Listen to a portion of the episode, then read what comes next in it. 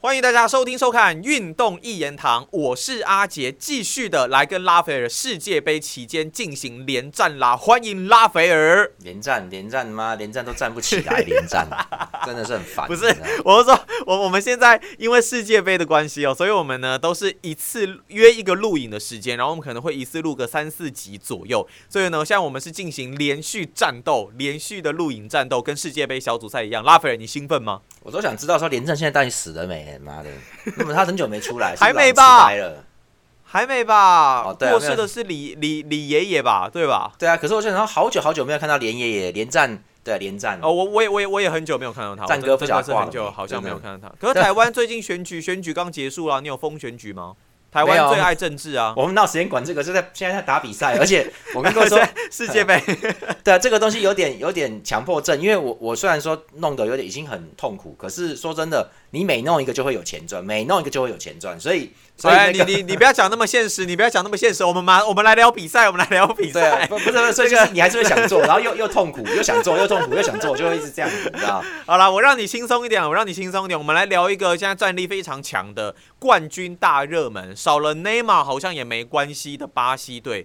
第一场比赛对塞尔维亚二比零嘛，然后到了第二场比赛一比零来击败瑞士。我们大家好像很习惯看巴西他们的进攻哦，就算少了内马尔是可以进球嘛，没关系。但是呢，他们的防守好像很可怕。我看了，我好像看，我好像看到左贝的贴文吧，他就说一百八十分钟的比赛里面，对手都是零射正，然后门将阿里松一次扑救都没有。巴西的防守这么强哦，拉斐尔。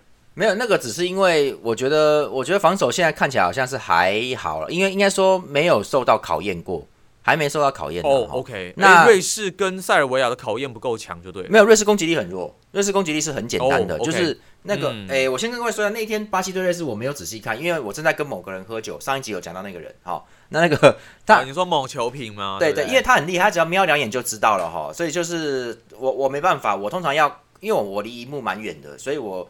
他他是没关系，他是知道的，他是有在瞄，他就他就都看得到所有的节奏跟动态。我没仔细看巴西对瑞士，但是我觉得瑞士本来就是那个样子防守的啦。那我们先讲第一场对塞尔维亚好了啦，这个嗯比较意外，因为塞尔维亚是有状况不好打不出来哦。他塞尔维亚是把那个 Mitrovic 哈摆在前面当箭头，那个是富勒姆英超富勒姆那一支很凶悍的，就很强大，很硬啊，他超粗的。对，但是他没有排乌拉霍维奇尤文那一支，他是把。主将的那个老大的塔蒂奇跟 Milinkovic Savic 这个这个家伙，他们把两个攻攻击中场排在第二排，二十号了。对，这个东西其实是三四三呐，原则上，但是那个那个三四三的那个前面那个三有两个是内缩的哈，是要支援有点中央的，是不是有点像三三四二一啊？感觉哎，对对，像三四二一。那它其实这个东西就就很很吃，因为现在都很讲究空间运用。他就是很吃边路的 Zivkovic Kovic 吧，Zivkovic 对，跟那个 Miladonovic 嘛，Miladonovic，Miladonovic，那这两只他很吃这两只往前，你要放球送球。那如果这两只上不去，就变成那两个攻击中场塔蒂奇跟这个 Milinkovic Savic，他们两个要要一个到左一个到右嘛，你要去支援，你要变成边锋。那他们两个那天就没有做到这个事情，好，所以。巴西就没压力啦，巴西只不过是当时只不过是把这个他的两个后卫桑德罗跟这个达尼罗两个就是刚硬的，他就是硬的，所以所以看得出来这第二场也差不多，所以就看得出来巴西其实就是要各各位第二场对瑞士的时候，巴西是把米利陶这个中后卫摆在右边，哦，也是一样刚硬的，所以巴西看起来这一次就是比较不会打那个之前曼联的那个 Talius，现在在塞维利还在哪里，然后跟那个老将的。达尼尔维斯他比较不打这两支的啦，就是他主要是打尤尤文的两支，尤文收集两支在巴西边后卫，桑佐跟达尼罗两支，这两支很刚硬啊，这两支属于傻屌型的，就是很硬很硬，然后技术其实没那么好，他们往他们那天往上一顶，就在跟塞维亚塞维亚比硬啊，所以那两支就被卡住了，因为他们巴西两支边锋做的很好，一个是维尼修斯 Junior 嘛，维尼修斯，嗯，跟那个 Rafinha 这两支就等于是他这两支在更前面去支援他。那你两个边后卫上来之后，去抵着他，抵着这个这个塞尔维亚的边边路，那你抵着你万一掉球了，或者是人家要进攻，人家直接就传给 Vinicius 啊，就直接传给维尼修斯，他就冲啦。所以这个弄得弄得塞尔维亚这边的边边位就必须要一直推一直推哦。那那这个就上，然后就没上去。那你没上去，你是不是前面两只也要也要过来支援，对不对？你你前面两只塔蒂奇跟那个 Milinkovic Savic 也要。到边路去，然后你要让他让这边可以传嘛，他们就是一直没到边路被压死了，然后。那个哦那那他很明显，他要这个路线是边，就那没办法，就是你边路传给塔蒂奇，塔蒂奇在斜线就给中央的 Mitrovic，那这个这个路线就太简单，因为你不去变化就太简单了，所以说巴西就看穿了，就很好守啊，就把他给弄弄住了。那那其实巴西现在就是他把这个边路卡，第一天他就是他把那个边路卡死之后，哦，他这个帕帕奎塔帕帕奎塔哈也是比较小心，虽然是攻击中场，但是他排在后面，好，然后卡塞米罗在后面，所以这两支在后面一站好呢，基本上。中央的突击力量就没那么强了、哦，就就是对方就攻不太进来，就一直被卡住。然后巴西后来下他是下半场进的嘛？我看一下啊，对啊，下半场进啊，都是 Richarlison 嘛，对塞尔维亚那一场六十二分钟跟七十三分钟。对对，他就是后来是谁从左边传进来嘛？还是射门啊？嗯，然后啊不是射门吧？然后然后那个 Richarlison 直接捕捉就把就倒挂球倒挂金钩是不是那一球？没有，第一球是射门被挡出来嘛，哈，然后然后他补进，第二球就到就到，应该说是侧挂了，侧他，而且嗯重点还不是那个侧挂，是他的停球很好，他是先用左脚停吧，左脚把球停高，让他弹一下，然后再跳起来勾射。这这个各位那个不是停不好，那个是计划好的，一看就知道了，他就是故意的啊，。真的假的？计划好的吗？对，因为因为说真的，他的动作我觉得啦，他动作完全没有顿呢，他表示说他一开始就觉得说我要耍这个帅，哦、就是我要弄这个。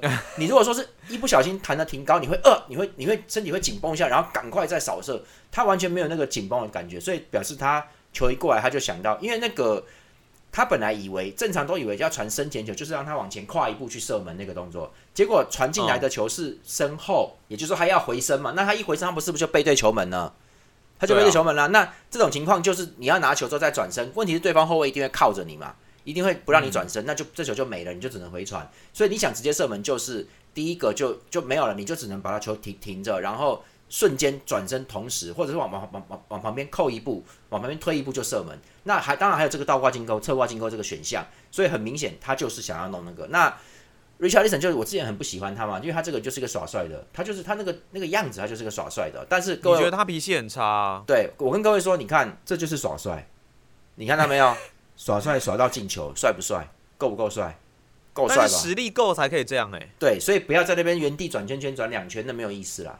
我你懂你说我的意 Anthony 吗？对对对，你你们懂我的意思吗？就是人家这才叫耍帅，人家有本事这样抽。你安东尼到了曼联之后，你什么时候你你射门都是人家送的好好给你在脚下的，再不然就是那个位置很好。对你今天真的有做这些吗？所以你今天就只是个替补啊。Rafinha 根本没有进球，也没有助攻，他但是他每次都能够突得过去，然后他也突过去之后，每次也也一定传得出来，但是都没有成为助攻，因为他都是斜四十五度回传给后面跟上来的内马尔之类的，都是这样弄的。但他每次都能完成那个东西的时候，对方就会怕。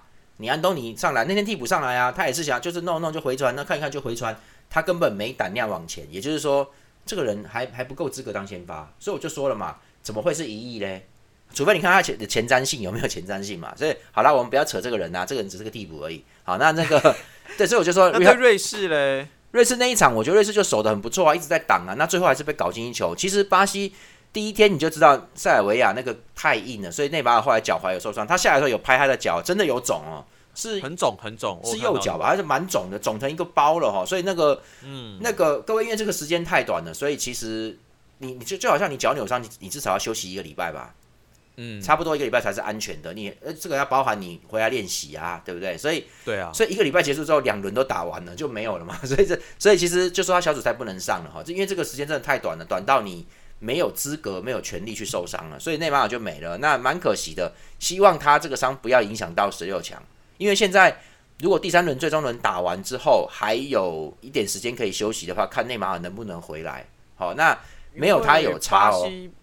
哦哦，真的吗？我本来想要问你说有没有内马尔，你觉得会差很多吗？有，因为内马尔是有突破力的，所以我就说各位，这个不是说那个突破力这种东西就是很有趣，就是说他其实是有很多花招跟你触球的感觉。像梅西现在都没什么爆发力，已经已经变老啦、问题是嗯，他要他过一个人，他做得到，他就是能够知道你什么时候要出脚拦他，他知道什么时候怎么样，他去修正的，就是可以靠技巧跟感觉去过你的，不不是速度哦。他只要就像我说，他只要拉开你冲冲出来过一点点，拉开你个三四十公分，他就能把你挡在挡在他后后他后面，他就能带球啦。那你再碰他就犯规啦，就是他就是能够做出这种靠着靠着得势跟那个一个位置的处理就能够就能够处理的很好，不是靠爆发力哦。嗯所以所谓的一亿一亿欧元的男人安东尼，你不用管他爆发力有多强，他那个东西，他们没有那个东西的时候，他就是他就是没有没有办法过人，你不用管为什么。啊，你不是说不要你你不是说不要再提他了？因为我觉得很好笑，可以一直讲他，就是就是不行就是不行啊。好，我跟你们说，那个那个那个，我不会形容那种感觉啦，就是就是，呃。啊，算了，我们不要讲 A 片啊，反正就是我觉得我想讲 A 片，那算了，反正说我就说我就说那个你老二不行就是不行啊，你不用在那边装硬啊，你不用那边装硬啊，你你这个今天人家女生一摸，哎妈的八成硬而已，就是你就知道嘛，因为就不用讲那个，那你就看嘛，内马尔他就是怎么怎么个花招，怎么个耍法，你 OK 你都可以断他，你就不要哪一次没有断到，他过去就是射门哦，他就是可以正面这样弄，就是就是说。他是一个有威胁的男人，他其实真的，我觉得他蛮。虽然说内马尔好像很衰小啊，他每次只要不打巴西就会拿冠军。美洲杯好像是哎，对，跟什么中北美金杯，他都他只要没打巴西就会拿冠军，他有打巴西就不会，所以很奇怪啦。可是我觉得他放中间真的还是一个很重要的一个元素哈。那一天第一球也是他，啊，他带球，对我想起来，他从左边要切，他就带过一个人啊，那个人就硬跟他，结果他带的稍微远了一点，然后维尼修斯上来就补一脚啊。那脚那脚射门很突然，那门将就挡挡挡挡回于查利森面前，而且于查利森把他踢进去嘛，这是第一球啦。就是你知道内马尔他就是有那个东西，他会让对方紧张啊。那当然啦，有经验的球队不会紧张，但塞尔维亚就是一堆傻逼啊，所以就他们他们就是很硬，他们就是很硬。对，杜夫内马尔这种很巧的巧劲很巧夺天工这种巧劲很强的人哦，他就是他会怕啊，他怕你稍微扭个身过他，他就是怕这个，所以所以就是。内马尔对某些人、某些球队来说还是有用的，所以他没有打。我觉得，你看那天对瑞士就没那么没那么好。但是我觉得内马尔就算在在场上，瑞士可能也守得住，因为瑞士真的很强悍瑞士不是开玩笑的，所以他们其实那个你要硬传啊进来，都他空中球你别想过，那是阿肯吉跟那个谁嘛，L V D 嘛，那两支那两支中后卫算是很，而且他们重点是他们搭配哦，对他们搭配很好，搭配相当好。然后所以这个，但是瑞士就是他前前场比较没有那种高技术，或者是说比。比较巧的、比较有巧妙的球员，像那个 Embolo 就是一个直直冲的，像坦克一样，所以他过去之后是可以过去。大家常常会冲出底线，或者是说就是硬射门射很高，他就是控制不住那个东西啊，他就是很，但他也真的很粗了，他是真的很粗的球员。对，Embolo 是这一型的，所以他很需要一个辅佐。可是瑞士其他的什么 Severovich 什么那些都是蛮硬的，他们都是算是刚型的，那顶多只有一个站站桩式的中锋，就是 Severovic 这种这种他可以站桩，然后看能不能射一下。他们瑞士前锋都偏刚硬啊，少了一个技术型的那个球员，所以之前小 Kitty 在在打主力的时候才会那么那个，因为他冲的进去之后，能够真的把机会给创造出来。他是他也是硬冲，但是他能够创造出那个机会，所以跟瑞士前锋都是高大型的来说的话，他们其实少了一个比较有技巧的攻击选手，所以就是。他们很难攻破啊！这一组里面，我觉得你看巴西现在目前夺冠项还是很高的，因为巴西比较没问题啦。目前为止，内马尔这个伤也不是大伤。好，那你说其他的人，维尼修斯也很稳。各位，维尼修斯，你别看他那个感觉，他很铁哦。他皇马打一整季都先发打满什么鬼的，他不会受伤诶。他他不是说打欧冠呢？对，欧冠打决赛，他很铁哦。所以他如果没出大意外，他会一直打下去。那 Rafinha 也是 OK，他在巴萨也是一直上。他们两个都算，所以我跟各位说，你看。不受伤才是王道啊！动不动就伤的人其实很要命。内马尔现在已经开始会这样了，所以其实有点要命啊。但你就看嘛，那 Richardson 是大伤出狱了，看起来也还可以。现在现在都是换弗雷德上来嘛。这个卡塞米罗最近蛮稳定的，我觉得，我觉得他其实很明显有很多下降的东西。哦，那天是他射门进球的，对他那天上来后来硬抽嘛。我觉得他的能力有下降，有在下降，但是他在防守上没那么稳，所以才会说，我觉得巴西防守可能真的遇到强队还要受到考验哦，因为。塞尔维亚根本就前锋，哎，那个前锋塞尔维亚那个 Mitrovic 根本好像没有射门，也没有拿球，几乎没有拿球过。嗯，对，人家根本没有动作，就是被你中中央就中间就被你搞死了。然后瑞士也差不多，就是瑞士的前锋很呆，也没什么机会，所以你就看嘛，他们第三站跟谁打？科麦隆要跟科麦隆来，那更不用说了，又十二月三号，对，又不用说又傻逼了，又是傻屌。那这这这三队都说瑞士都没办法的话，那就科麦隆不用讲。所以巴西在小组赛是不会遇到真正的能够钻你防线的那个。那个杀手级的是不会遇到的啦哦。那巴西如果晋级的话，他应该是会对 H 组第二名。现在看起来乌拉圭的几率蛮大的。乌拉圭哦，哇哦，乌拉圭接下来要打加纳啦。对，就是你就看乌拉圭，加纳应该已经没了，所以就是我我觉得没了啦。那你就看嘛，那巴西对乌拉圭就就就有比较有的看了，因为有苏亚雷斯就是比较会钻的哈。那这个啊南美大对决的话。坦白说，他们应该赢不过巴西，因为南美的排名就已经是长那样了，就是就是没办法。那对，然后巴西有可能会对到西班牙，一组第一名，就是在在、哦，那就难。打喽。对，那就那就精彩了。所以巴西对西班牙，我蛮嗯期待。当然，我们可以看这个路线。如果如果说万一最后一天真的变天的话，H 组第二名是变成葡萄牙的话，那那那也不错，就是葡萄葡萄牙语对决嘛，哈，所以那我那也是嗯 OK 的。所以我觉得最后巴西这一组晋级，他们那个区块那个小半区那个四分之一半区，其实蛮精彩的。好，大家可以期待看看。现在另外一边，当然在十六强有确定的组合，包括了像荷兰跟美国，然后还有英格兰跟塞内加尔，也是已经有确定的两个组合哦。那世界杯呢越来越精彩，我跟拉斐尔在运动一言堂呢也会继续的为大家来讲更多的比赛哦。那这一集的节目，谢谢拉斐尔带给我们的巴西分析啦，谢谢拉斐尔。拜拜，那我们就下期节目再见喽，拜拜。拜拜。